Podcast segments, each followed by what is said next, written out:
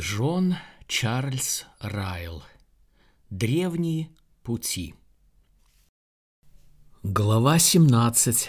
Христова сила спасать. Иисус может всегда спасать приходящих через Него к Богу, будучи всегда жив, чтобы ходатайствовать за них. Евреям 7, 25. В религии есть одна тема, которая никогда не будет до конца раскрыта. Этой темой является Господь Иисус Христос. Это главная тема, которую содержит текст в начале этой главы. Иисус Христос и ходатайство Иисуса Христа. Я слышал о книге под названием «История без конца». Я не знаю никакой другой истории – которое бы больше заслуживало такое название, чем «Вечное Евангелие». Это поистине история без конца. Во Христе обитает бесконечная полнота. В нем неисследимое богатство и превосходящее разумение любовь. Он – неизреченный дар, Колоссянам 1.19, Ефесянам 3.8, Ефесянам 3.19, 2 Коринфянам 9.15. В нем, в его личности, в его работе, в его служении, в его словах, в его делах, в его жизни, в его смерти и воскресении сокрыты несметные сокровища – Сегодня я остановлюсь только на одном из аспектов этой важнейшей темы.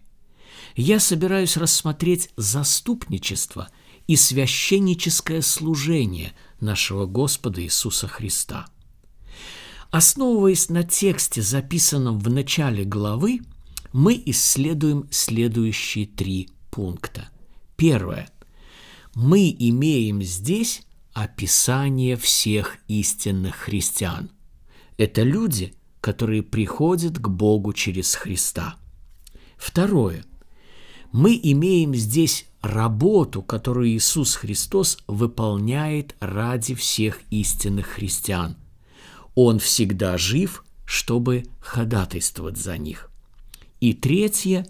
Мы имеем здесь утешительный вывод, сделанный апостолом Павлом, исходя из заступнического служения Христа – он говорит, Иисус может всегда спасать приходящих через Него к Богу, будучи всегда жив, чтобы ходатайствовать за них.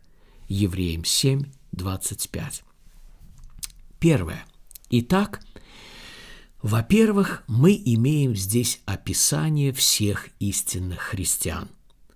Оно самое простое, красивое и достоверное – Насколько же отличается описание христианина, данное Святым Духом, от описания, данного человеком?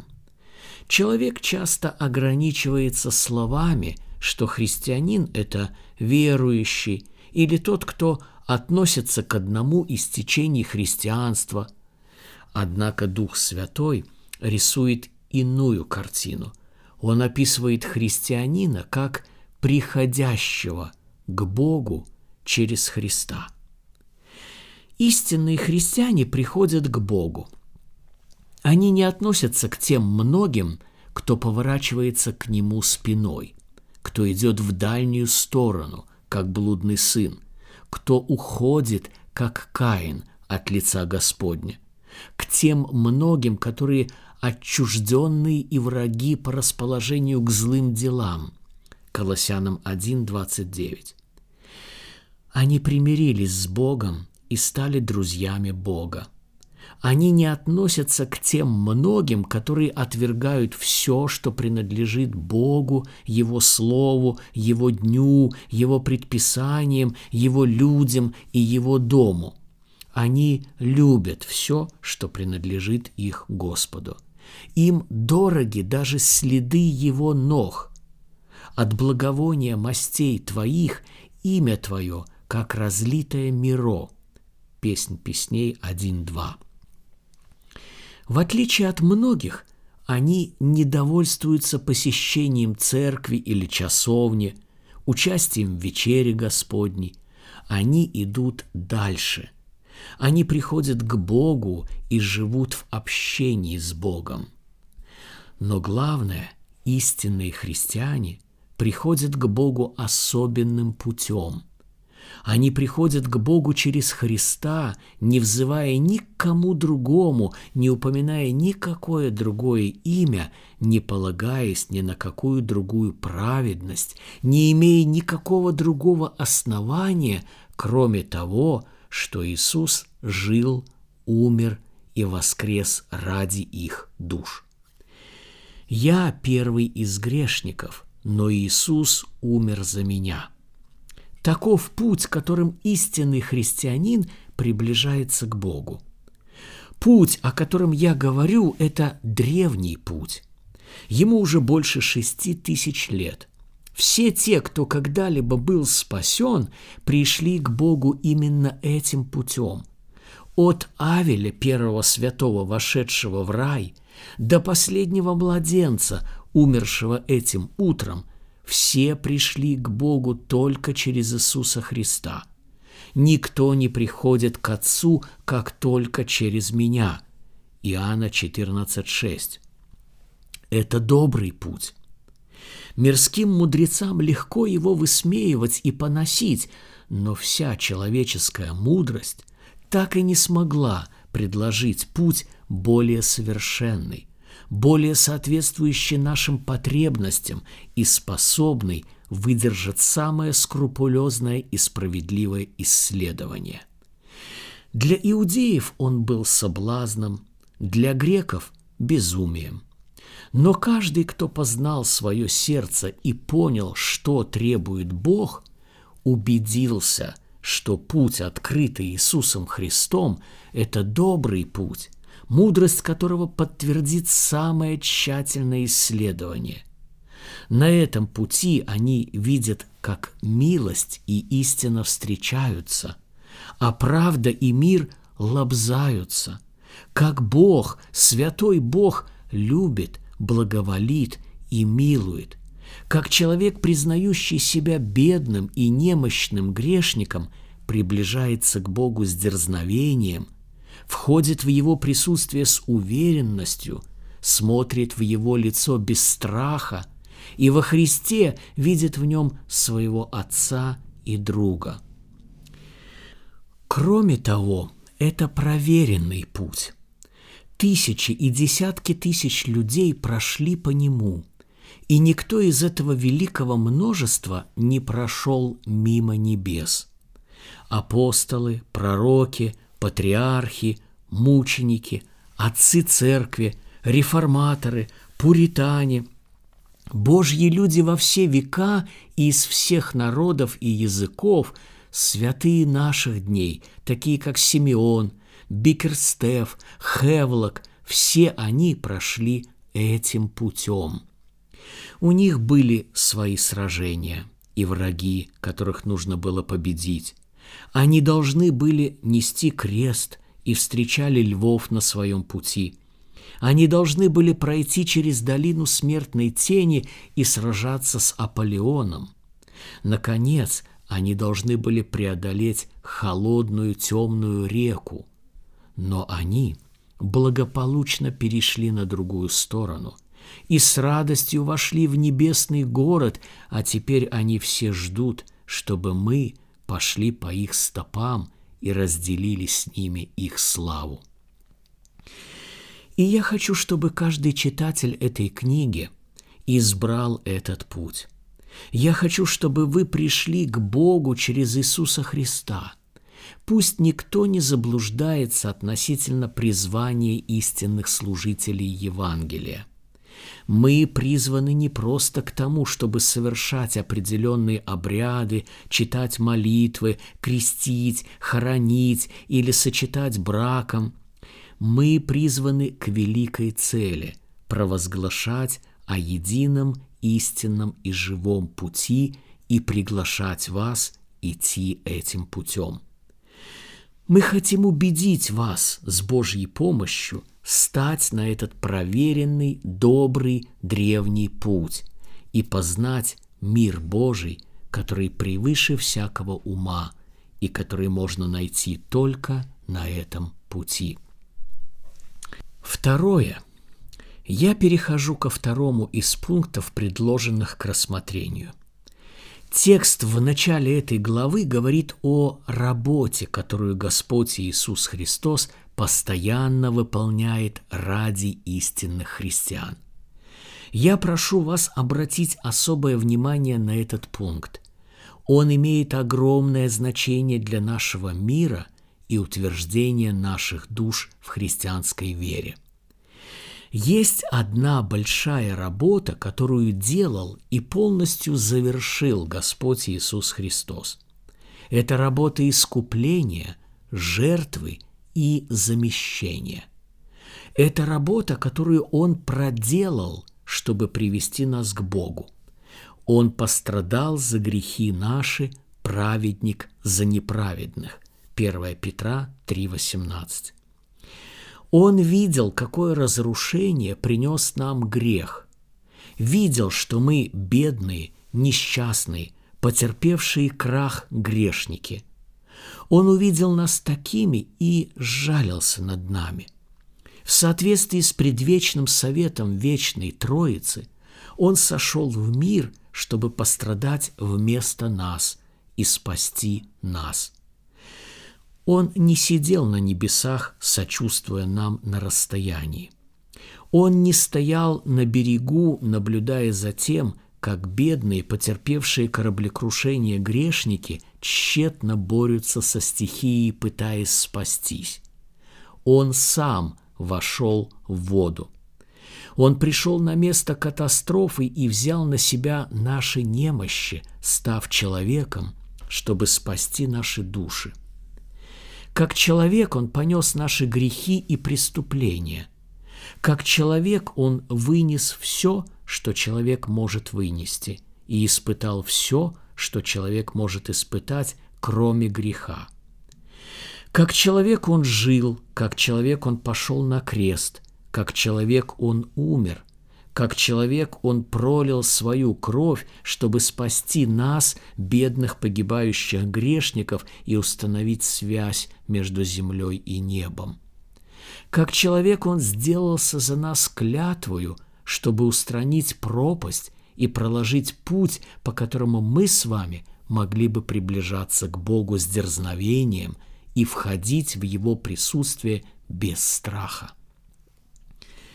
Во всей этой работе Христа, помните, была бесконечная заслуга, потому что тот, кто ее проделал, был не только человек, но и Бог. Никогда не забывайте об этом. Тот, кто совершил наше искупление, был совершенным человеком, но он ни на мгновение не переставал быть совершенным Богом. Но есть еще одна великая работа, которую выполняет Господь Иисус Христос, и это Его ходатайство. Свой первый труд – искупление – Он совершил раз и навсегда, и к Нему уже невозможно что-то добавить или что-то отнять от Него. Эта работа полностью была завершена, когда Христос принес жертву на кресте – больше нет нужды ни в какой иной жертве, помимо той, которой стал Агнец Божий, пролив свою кровь на Голгофе. Но есть вторая работа, которую он продолжает выполнять, восседая по правую руку от Бога. Он ходатайствует за свой народ. Первую работу он выполнил на земле, когда умер на кресте – а вторую продолжает на небесах, пребывая одесную Бога Отца. Первую работу он выполнил для всего человечества и предлагает ее преимущество всему миру, а вторую продолжает выполнять лишь для своего избранного народа, для своих верующих слуг, для своих детей.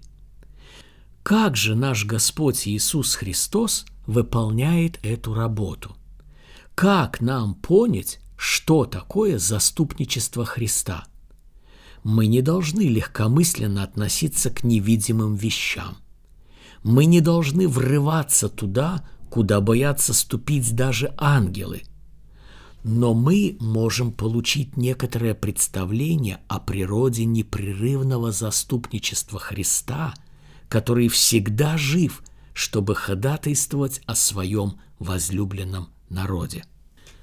Наш Господь Иисус Христос выполняет для своих людей ту работу, которую в древности еврейские первосвященники выполняли для израильтян. Он действует как управляющий, представитель и посредник во всех делах между его людьми и Богом.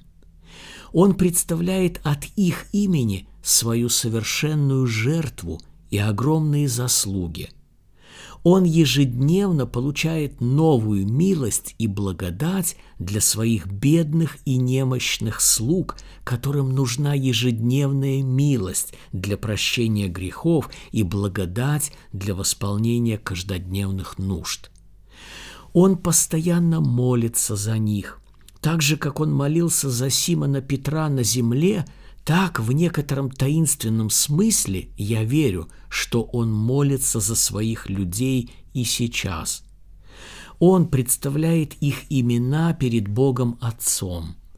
Он носит их имена в своем сердце, средоточии любви, и на своих раменах, средоточии силы, как и первосвященник носил имена всех колен Израилевых от наименьшего до наибольшего, когда надевал свою первосвященническую одежду. Он представляет их молитвы перед Богом. Они приходят к Богу Отцу благодаря ходатайству Христа, и только благодаря Ему они угодны в Его очах. Он живет, одним словом, для того, чтобы быть другом, защитником, священником, ходатаем всех тех, кто является его членами здесь на земле. Как старший брат он заботится о них, и все, чего требует их души, он, пребывая на небесах, всегда посылает им. Нужен ли кому-либо из читателей этой книги друг? В таком мире, как этот, как много сердец должно отозваться на этот призыв? Как много людей могут сказать «я совершенно одинок», как много тех, кто, странствуя пустыней этого мира, видят, как один за другим разрушаются идолы, падают их попутчики и пересыхают источники живой воды. Если кто-то хочет иметь друга, пусть посмотрит на того, кто никогда его не предаст, на Господа Иисуса Христа – сидящего одесную Бога. Пусть он склонит свою уставшую главу на грудь верного друга, Господа Иисуса Христа. Пусть его измученное сердце найдет там покой. Живущий по правую руку от Бога, руку бесконечной благости, никогда не умирает. Он тот, кто никогда не ошибается – не разочаровывается, не оставляет, не меняет своего мнения и не разрывает дружбу. Он, Господь Иисус, и я призываю обратиться к Нему всех, кто нуждается в друге.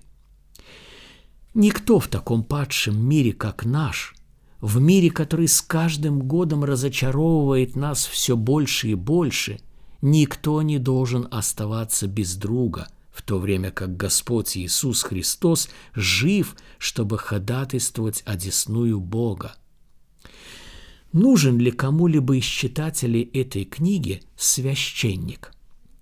Не может быть истинной религии без священника, как не может быть спасающего христианства без исповедания.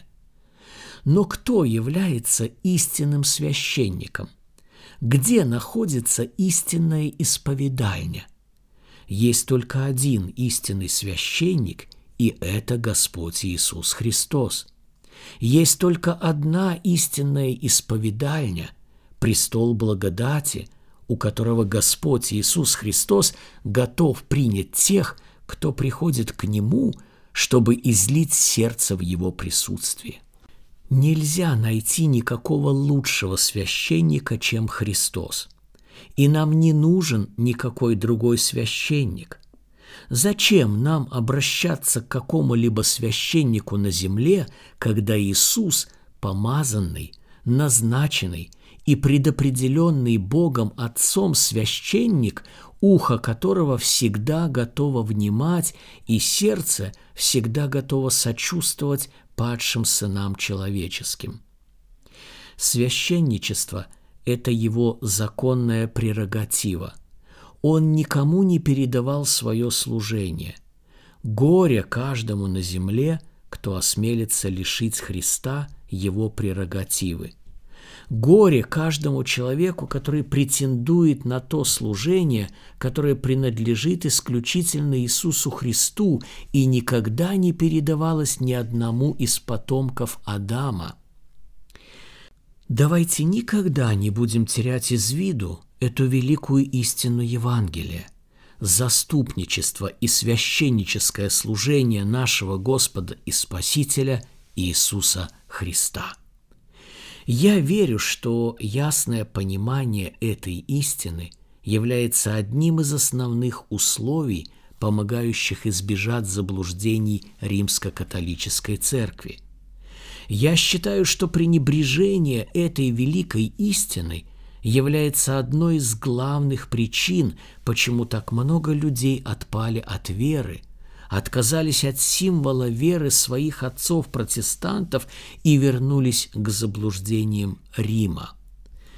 Как только мы согласимся с этой основополагающей истиной, что у нас есть священник, алтарь и исповедник, что у нас есть непогрешимый, никогда не умирающий, вечно живой ходатай, который никому не передавал своих полномочий – Тогда мы увидим, что нам не нужно больше никуда обращаться.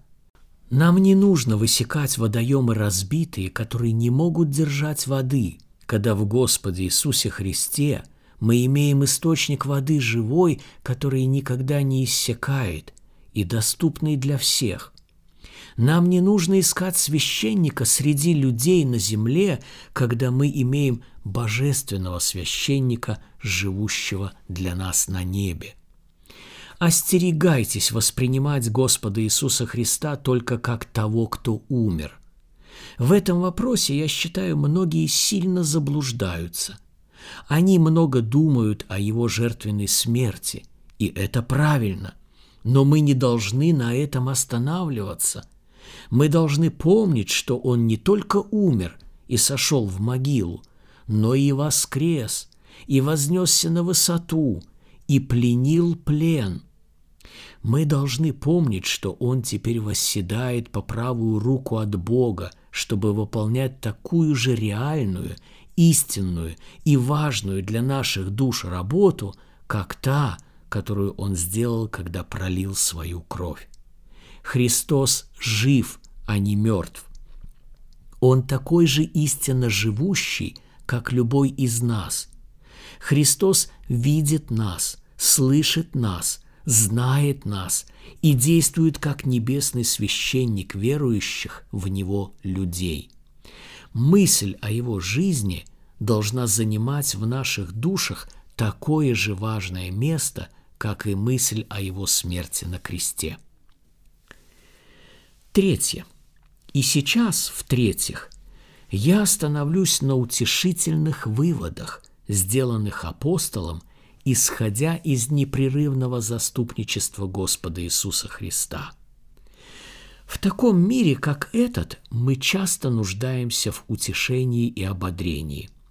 Человеку нелегко нести свой крест и достичь небес – на его пути может встретиться много противников, которых нужно преодолеть. Нам часто приходится стоять в одиночку.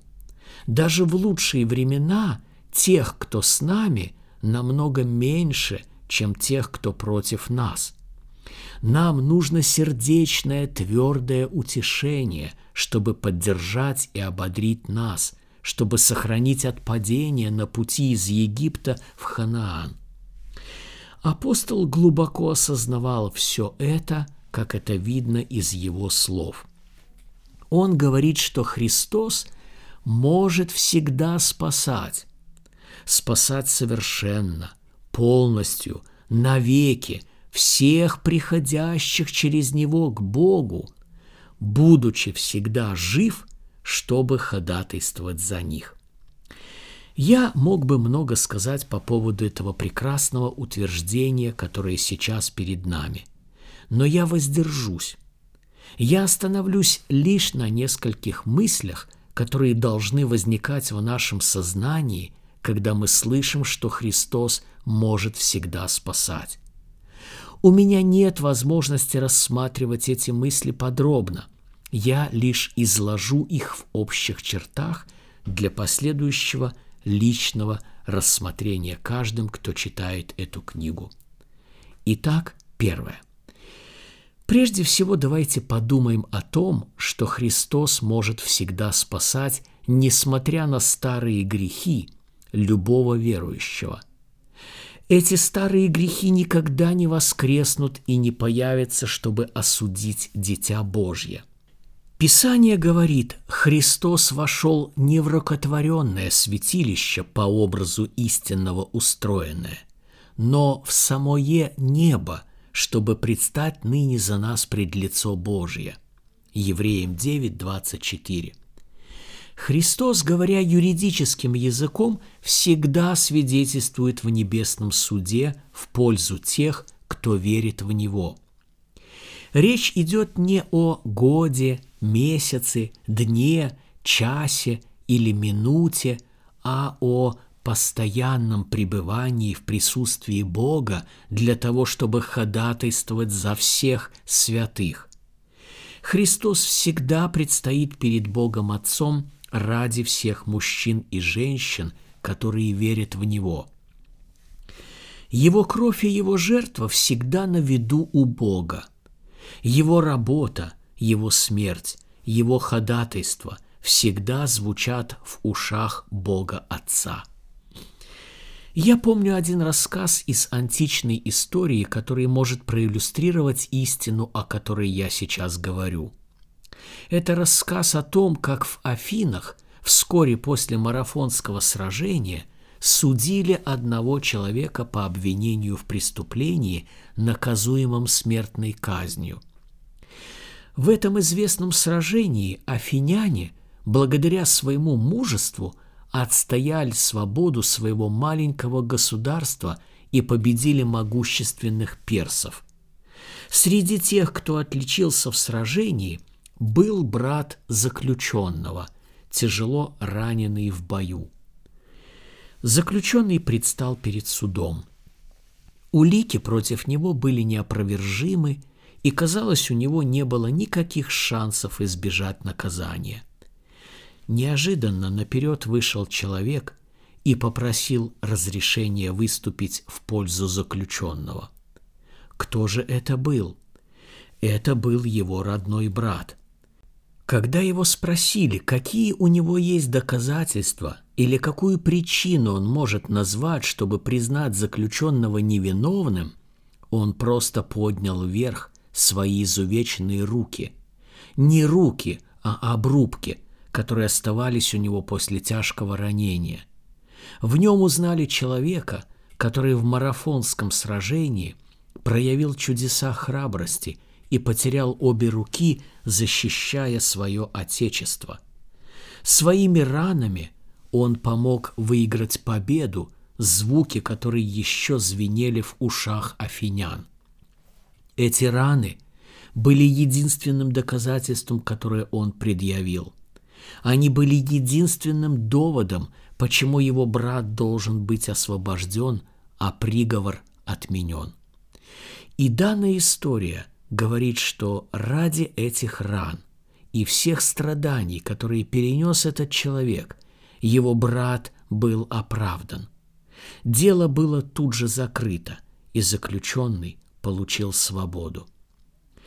Подобным образом, раны Господа Иисуса Христа всегда перед очами Бога Отца. Следы от Его гвоздей на руках и ногах, след от копья в Его боку, следы от шипов на Его челе – все эти признаки того, что Он пострадал как агнец закланный, в определенном смысле всегда находятся перед Богом Отцом на небесах. Пока Христос пребывает на небесах – старые грехи верующего никогда не будут свидетельством в суде против него. Христос жив, и те старые грехи никогда не будут использованы для осуждения верующего. У нас есть вечно живой и непрестанно ходатайствующий за нас священник. Христос не мертв, но жив.